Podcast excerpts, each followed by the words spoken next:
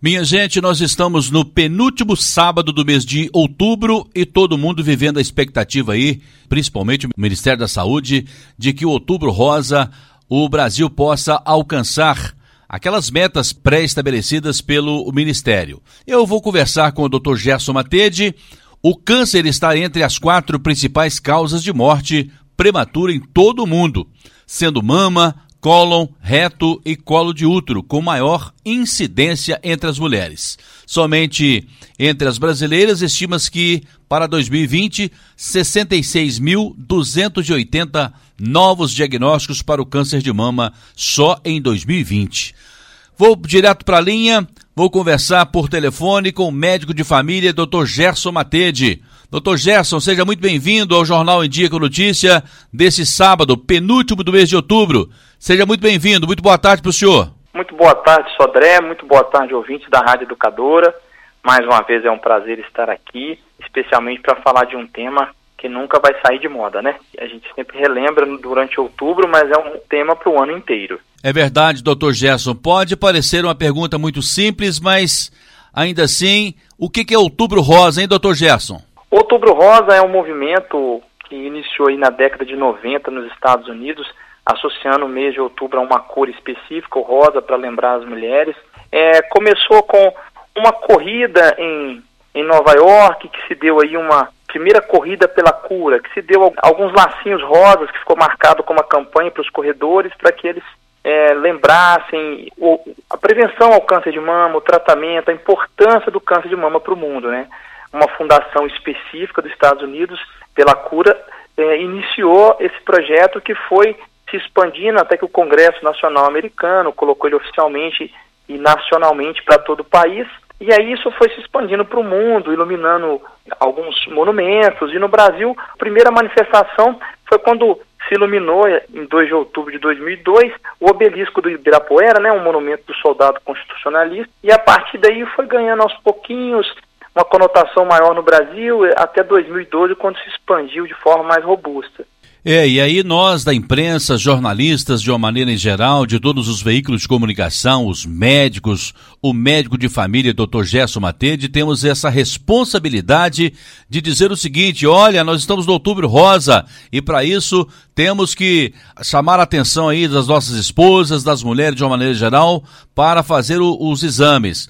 Ô, doutor Gerson, o que, que é o câncer de mama? Ô, Sodré, como todo câncer, é uma célula específica do corpo que desordenadamente começa a se multiplicar. Ela não respeita mais o espaço dela, né?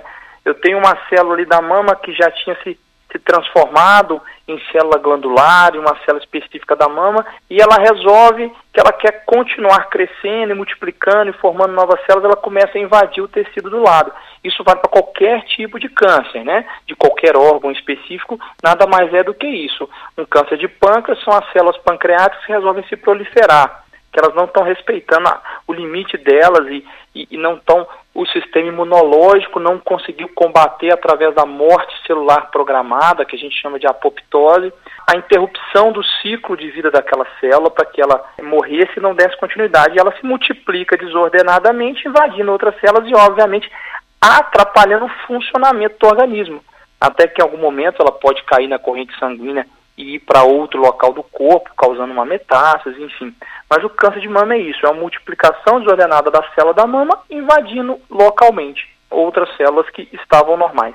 Doutor Gesso, o que, que aumenta o risco para o câncer de mama? Veja bem, Sodré, existem algumas coisas que os estudos mostram, né, e segundo o nosso Instituto Nacional do Câncer, ele estabelece alguns fatores de riscos importantes e daí a importância da gente falar sobre o câncer de mama o ano inteiro, né? O Outubro Rosa é apenas para a gente lembrar um pouquinho mais, mas é óbvio que é fundamental que a gente divida esse assunto por todo o ano, até porque nós não teríamos tempo para avaliar todas as mulheres apenas no mês de outubro. Então a gente teria que, durante todo o ano, promover, sim, de forma adequada, de forma consciente, os exames de rastreio para que a gente diagnostique a doença antes que ela comece a manifestar problemas. E os fatores ambientais, eles podem ser modificados o ano inteiro. Então, quais são os fatores ambientais que aumentam o risco? Obesidade e sobrepeso, Sodré, principalmente após a menopausa. sedentarismo e inatividade física geral, ficar muito mais parado. Bebida alcoólica em excesso, exposição frequente a determinados tipos de radiação, alguns fatores de história reprodutiva e hormonal da mulher, né? A primeira menstruação antes dos 12 anos é um fator de risco razoável, alguns estudos mostram isso. O fato de não ter tido filhos aumenta um pouquinho, né? Porque ter filhos é um fator protetor. A primeira gravidez após os 30 anos é um fator que também pode aumentar a probabilidade. Parar de menstruar, uma menopausa após os 55 anos, tem alguns estudos que sugerem como um fator de risco. O uso dos contraceptivos hormonais se mostra como um fator de risco sim. Para aquela pessoa que já teria uma predisposição genética, o estímulo hormonal poderia sim aumentar o risco. A gente sabe né, é muito complexo falar isso porque os anticoncepcionais eles auxiliam muito, né? A prevenção de uma gravidez indesejada, o controle de sintomas aí da dismenorreia, sintomas menstruais desagradáveis, mas o que é mais perigoso, na verdade, é a reposição hormonal pós-menopausa se for feita por longos períodos. Se eu estou diante de uma mulher que não tem nenhum sintoma específico de menopausa, fazer a reposição eu aumento um pouco o risco do câncer de mama e não trago benefícios, porque eu não estou diminuindo o sintoma. Agora, se eu estou diante de uma mulher com muitos sintomas de menopausa incomodando muito ali no climatério, fazer uma reposição hormonal por um período mais curto, se é uma mulher sem outros fatores de risco, aí você tem um benefício de fazer sim. Né? Tem que ficar bem claro isso para que as pessoas não, não fiquem com medo excessivo daquilo que não deve. Se pensarmos em fatores genéticos, sim, a história familiar de câncer de ovário aumenta o risco do câncer de mama. Casos de câncer de mama na família, principalmente casos antes dos 50 anos, aumentam sim o risco, mas até 5 a 10% do, apenas dos casos de câncer de mama diagnosticados tinha histórico familiar. Até 90%, 95% são pessoas que às vezes não tinham nenhum caso na família. Em especial, aquelas mulheres que têm casos de câncer de mama em homens na família até 1% dos cânceres de mama podem ocorrer nos homens. Então, mulheres que têm homens, parentes de primeiro grau, que tiveram câncer de mama, o risco é considerado aumentado. E as alterações genéticas de alguns genes específicos que já são estudados e que esses genes estão correlacionados ao aumento do câncer de mama. Por telefone, eu estou conversando com o médico de família direto da Unimed Pleno, o Dr. Gerson Matede, e estamos falando sobre o Outubro Rosa. Ô, doutor Gesso, é, em síntese, o Outubro Rosa é para aumentar os cuidados com quem a gente ama. Exatamente, André. Assim, é, a gente dá o espaço para que a companheira, a filha, a mãe, a esposa, a pessoa que está ao meu lado, dá o espaço para que ela possa ter o tempo de buscar o cuidado com a saúde é fundamental, né? Sem uma pressão psicológica, sem uma conotação negativa para que a gente não transforme o, a vítima em culpado. Então, o fato, às vezes, uma pessoa não conseguir realizar, a gente não tem que jogar culpa sobre essa pessoa, né? Não necessariamente essa pessoa não se ama ou essa pessoa não quer se cuidar, mas dar a essa pessoa condições, conversar sobre o assunto e dar informações de forma construtiva e acolhedora. Isso é muito benéfico e jamais apontando dedos quando não for viável, não conseguir. Mas olha, veja bem, Sodré, até 30% dos casos de câncer de mama, eles poderiam ser evitados com a adoção de alguns hábitos saudáveis. Isso quem fala é o Instituto Nacional do Câncer, a nossa referência que é o INCA. Isso é corroborado pelo Ministério da Saúde. Então, praticar atividade física regularmente, alimentar-se de forma saudável, manter o peso corporal adequado, evitar o consumo de bebidas alcoólicas, amamentar. Nós já fizemos um programa aqui sobre leite materno e sobre amamentação. A amamentação é um enorme fator de proteção. E, obviamente, evitar ao máximo o uso de hormônios sintéticos, né, especialmente as terapias de reposição hormonal de forma inadequada. Só fazendo um adendo, Sodré quem não amamenta não aumenta o risco de câncer de mama, não. Se o meu risco de câncer de mama, hipoteticamente, for 10, se eu amamentar, ele vai descer para 6, para 4. Mas se eu não amamentar, ele não vai aumentar para 14, ele vai continuar nos 10. Então, não amamentar não aumenta o risco, não. Mas amamentar diminui o risco. Doutor Gerson, uma pergunta que é pouco feita para os especialistas, para os profissionais de saúde, eu, pelo menos eu percebo isso. O agrotóxico, a nossa mesa nos alimentos, nos legumes, nas frutas, imperceptivelmente, eles estão cercados de muitos agrotóxicos. Isso pode prejudicar a saúde no que tange ao câncer de mama, doutor Gerson? Sodré, infelizmente sim. Tem estudos que mostram que agrotóxicos, o benzeno e seus derivados, tem alguns estudos que sugerem até campos eletromagnéticos, mas é bem difícil estudar isso e ter certeza. Então, assim, produtos químicos, orgânicos voláteis, são produtos poluentes e junto com os agrotóxicos que podem sim aumentar a incidência não só do câncer de mama, mas de alguns outros cânceres também. Eu estou conversando com o Dr. Gerson Matede, direto da Unimed Pleno, com o Saúde no Ar desse sábado. O Dr. Gerson, o câncer de mama apresenta sinais e sintomas? Sodré, sim. É, boa parte dos cânceres de mama podem ser percebidos nas suas fases iniciais. Na maioria dos casos, inclusive, é a própria mulher que acaba percebendo a presença e vai buscar ajuda, certo? Quais são esses sinais e sintomas? Um nódulo, né, um caroço que é mais fixo, na grande maioria das vezes, um caroço na mama, obviamente. Na grande maioria das vezes ele é indolor, certo? É a principal manifestação do câncer de mama ele está presente até 90% das mulheres que depois vêm a desenvolver o câncer. Mas existem outros sintomas que aparecem. Uma, a, a pele retraída, parecendo uma casquinha de laranja, enrugadinha, pele avermelhada da mama. É claro que nem sempre uma pele avermelhada é um câncer, mas a pele avermelhada pode ser um sinal de câncer sim. Alterações do bico do peito, do mamilo, né? É, retração do bico, são situações que tem que chamar atenção para que busque um profissional de saúde para fazer um exame adequado da mama. Alguns nódulos na axila e no pescoço, certo? Nódulos reacionais que podem ocorrer. E uma saída de líquido anormal nos mamilos, né? O mais comum é o líquido em água de rocha, líquido cristalino, ou seja, um líquido diferente do leite materno habitual. Esse chama atenção para que a gente procure sim uma ajuda do profissional para que ele faça o diagnóstico, o exame da mama e exames complementares se forem necessários. Doutor Gesso, como é feito o diagnóstico do câncer de mama? Veja bem, Sodré, se a gente está falando que a maioria das vezes as mulheres percebem, uma das formas de diagnóstico é a mulher conhecer o próprio corpo. É importante que ela observe a sua, a sua mama sempre que ela se sentir confortável. Houve um período atrás no passado que a gente orientava a fazer o exame da mama todo mês, de forma sistemática, na posição tal, do jeito tal. Isso não demonstrou um benefício tão grande e aumentou o estresse nas mulheres e até procedimentos desnecessários em momentos que eram um falso positivo, não era um câncer e buscou excessivamente continuidade. Então é importante ela conhecer a mama, apalpar a mama sempre que ela se sentir confortável no banho, trocando de roupa, numa situação do dia a dia, sempre ficar de olho. Inclusive, muitas vezes o próprio parceiro ou a parceira que percebe isso e orienta a mulher para que ela busque algum, algum auxílio porque viu algo diferente, certo? Então, assim, valorize aquela descoberta casual de alguma alteração da mama e vá atrás de buscar ajuda, né?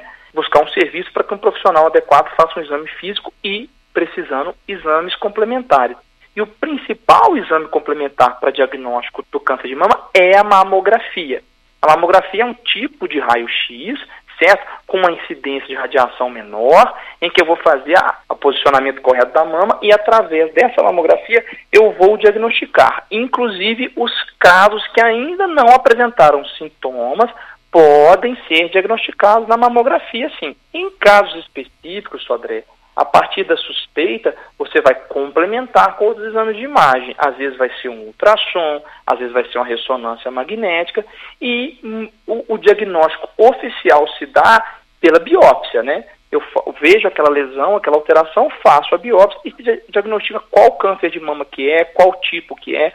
Alguns são de proliferação rápida, outros são de proliferação muito lenta. Então tem vários tipos e a partir de estudos genéticos, né, que se chegará ao diagnóstico. Dr. Gerson Matede, existe alguma forma de mitigar os riscos do câncer de mama? Sodré, Existe sim. E as formas são aquelas que nós conversamos aqui. Procurar diminuir a exposição a produtos agrotóxicos, fazer bastante exercício físico, alimentação saudável, reduzir o peso, certo? A amamentar, né, sempre que possível, evitar o uso desnecessário de hormônios, isso trará uma redução do risco, inclusive, como a gente comentou mais cedo aqui na entrevista, até 30% poderiam ser evitados com mudanças de hábito de vida. Então, quando a gente fala em prevenir o ano inteiro, é mudar hábitos. Quando eu mudo um hábito, aquele hábito ele é permanente, tanto que ele chama-se hábito. Então eu mudo o ano inteiro e não só em outubro.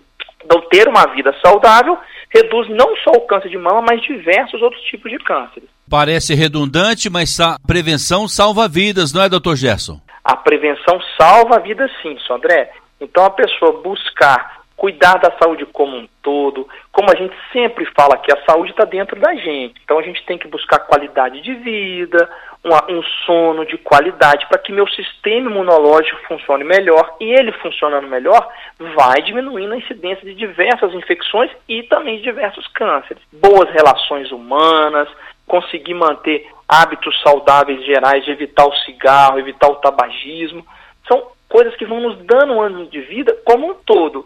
O outubro rosa, a gente fala sim do câncer de mama. Lembramos dele, mas a gente não pode esquecer que existem outros, inclusive exames periódicos, além dos hábitos de vida, que a pessoa pode fazer para reduzir a incidência de doença. Como exemplo, Sodré, a gente tem como rastreio indicado da onde que vem essa informação que eu vou passar? Vem do Ministério da Saúde, do próprio INCA, de uma instituição norte-americana que se chama USPS Task Force, que é a Força-Tarefa Norte-Americana para rastreio da população americana. O que, que eles recomendam? Acima dos 18 anos ou mais, medir a pressão do adulto uma vez por ano. Então, toda mulher deve medir a pressão uma vez por ano depois dos 18 anos, porque quando eu rastreio a hipertensão, eu diminuo o risco de infarto, AVC, o risco cardiovascular, que é a maior causa de morte no mundo, inclusive até mais que o próprio câncer de mama. Entre 15 e 65 anos, para pessoas que já tiveram relação sexual, fazer o rastreio de doença sexualmente transmissível, HIV e sífilis anualmente, hepatite C pelo menos uma vez na vida. Se eu não for vacinado para hepatite B, fazer o rastreio da hepatite B, porque são doenças que podem ser tratadas e aumentar a expectativa de vida. É, o exame preventivo ginecológico é o Papa Nicolau, o INCA recomenda que seja feito dos 25 aos 64 anos, a gente vai fazer um exame com 25, a gente vai repetir com 26, e tendo dois seguidos normais, pode fazer até de 3 em 3 anos, se não tiver sintomas, se não tiver alteração. Em casos específicos, a gente procura, pode até ser realizado antes dos 25 ou até anualmente, mas são casos específicos. Outro exemplo, Sodré e ouvintes, dos 40 aos 79 anos, é importante realizar ali o rastreio do diabetes, do risco cardiovascular nas mulheres, em torno a cada 3 a 5 anos, para poder, especialmente nas pessoas que já têm algum fator de risco. Se apresentar sintomas, obviamente, a gente vai fazer mais vezes.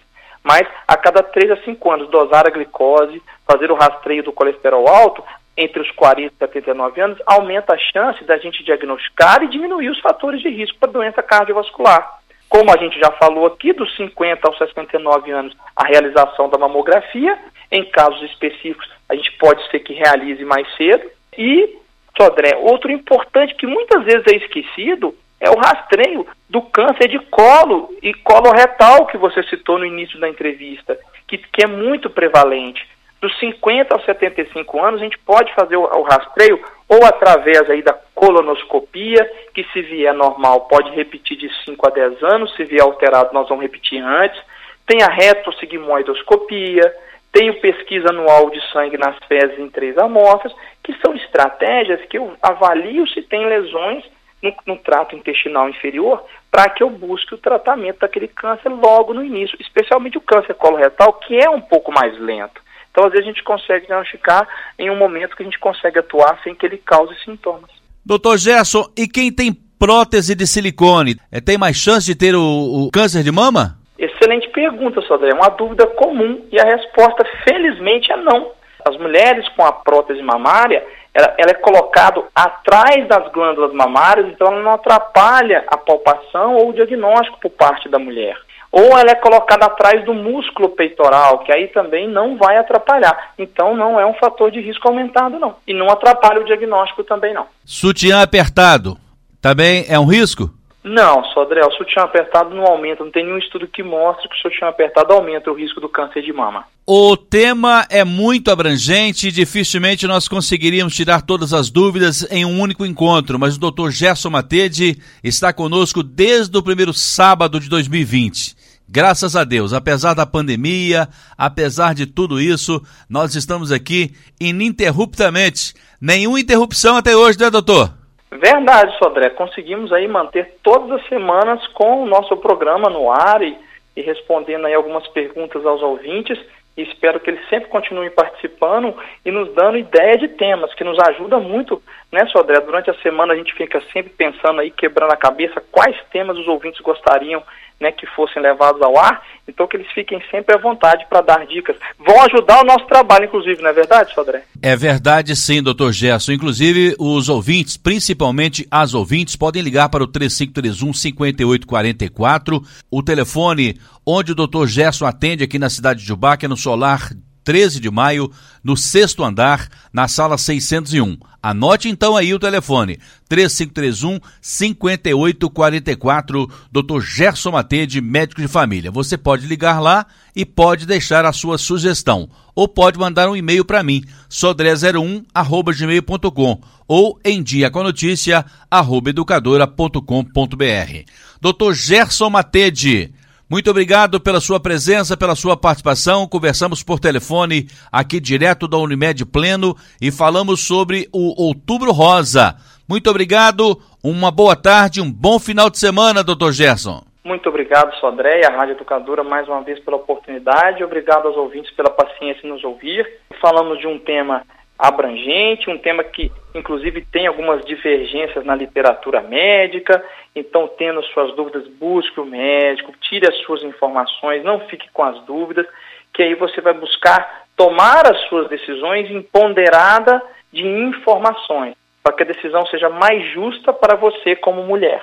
Então espero que de alguma forma a gente tenha ajudado as mulheres a atingir isso. Uma boa tarde a todos e um ótimo final de semana.